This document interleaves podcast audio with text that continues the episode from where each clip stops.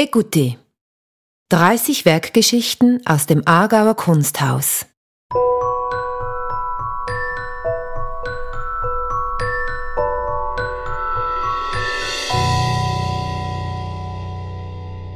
Wie Sie vielleicht wissen, ist das Aargauer Kunsthaus bekannt für seine herausragende Sammlung an Schweizer Kunst.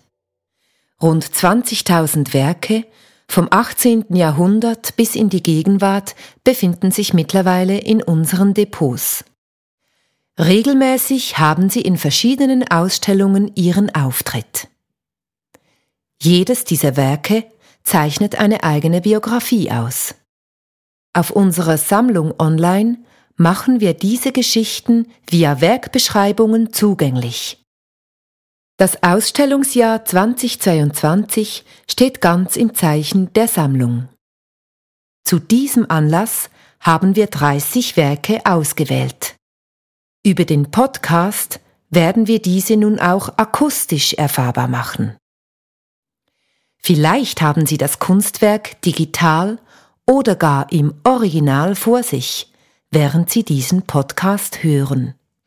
Oder aber sie schließen einfach die Augen und malen sich ihr eigenes Bild aus.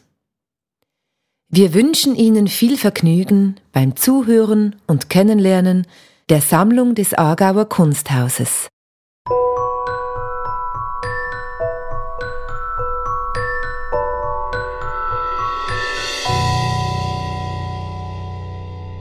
Ferdinand Hodler Der Niesen vom Heustrich aus 1910 gilt Caspar Wolf als Begründer der Schweizer Bergmalerei, so wird Ferdinand Hodler zu deren Vollender.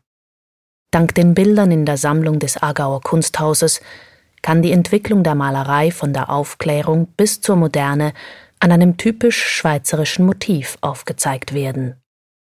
Hodler prägt das Bild des Berges in der Kunst entscheidend. Der deutsche Vedutenmaler und Lehrmeister Ferdinand Sommer ermöglicht dem jungen Hodler den Eintritt in die Kunst. Im Anfertigen von idealisierten Souvenirlandschaften für Touristen entdeckt Hodler die Schönheit der Natur um Thun und ist von der Pracht der umgebenden Berge wie der Stockhornkette und des Niesens berauscht. Die Erhabenheit der Berner Gebirgswelt, die Seen die Felsstrukturen und Weiten des Himmels wirken nachhaltig auf Hodler. Als Betrachter spürt man Hodlers Identifikation mit der Landschaft. Seine Bergansichten stehen nahe bei seinen Selbstbildnissen. Ähnlich einem Porträt erfasst er den Berg als Individuum. Die kontrastreichen Berghänge und der Umriss des Niesens sind im Bild bewusst herausgearbeitet. Zudem verleiht er dem Berg durch eine nicht ersichtliche Lichtquelle etwas Geheimnisvolles.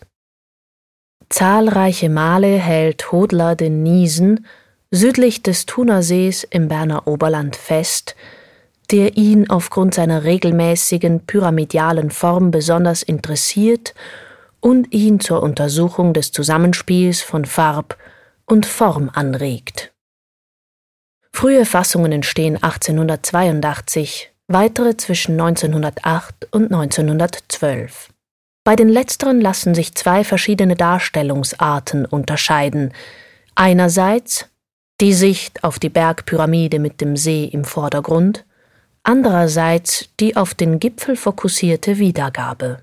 Im Sommer 1910 malt Hodler drei Ansichten des Niesens in der Umgebung von Eschi, das Dorf liegt bei Spiez und erlaubt durch seine Lage auf einem Hochplateau einen guten Blick auf den Berg. Neben dem Sammlungswerk aus dem Aargauer Kunsthaus befindet sich das zweite Bild im Kunstmuseum Basel, das dritte in Privatbesitz.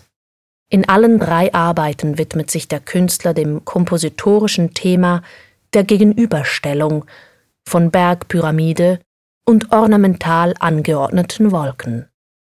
In unserem Ölgemälde konzentriert sich der Künstler auf die Bergspitze, indem er die Gipfelpartie beinahe symmetrisch zur Mitte hin komponiert. Die naturgegebene Symmetrie des Berges versucht Hodler im Bildfeld weiterzuführen, Auch der elliptisch geformte Wolkenkranz ist symmetrisch arrangiert.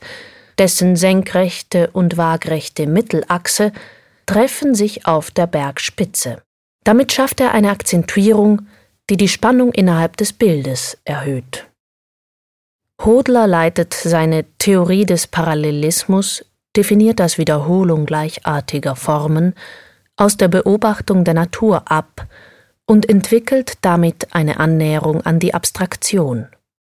Der Niesen kommt Hodler mit seiner klaren Dreiecksform entgegen, und die Darstellung des Berges zeigt auf, dass Hodler das Wesentliche der Natur, frei von unnötigen Details, wiedergeben will.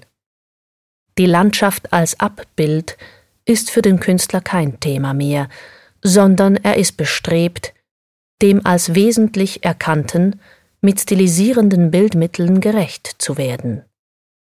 Auch wenn er die Gegenständlichkeit nicht überwindet, stehen seine geometrischen Kompositionen an einer Grenze zur Abstraktion und nehmen Werke Piet Mondrians oder des abstrakten Expressionismus vorweg.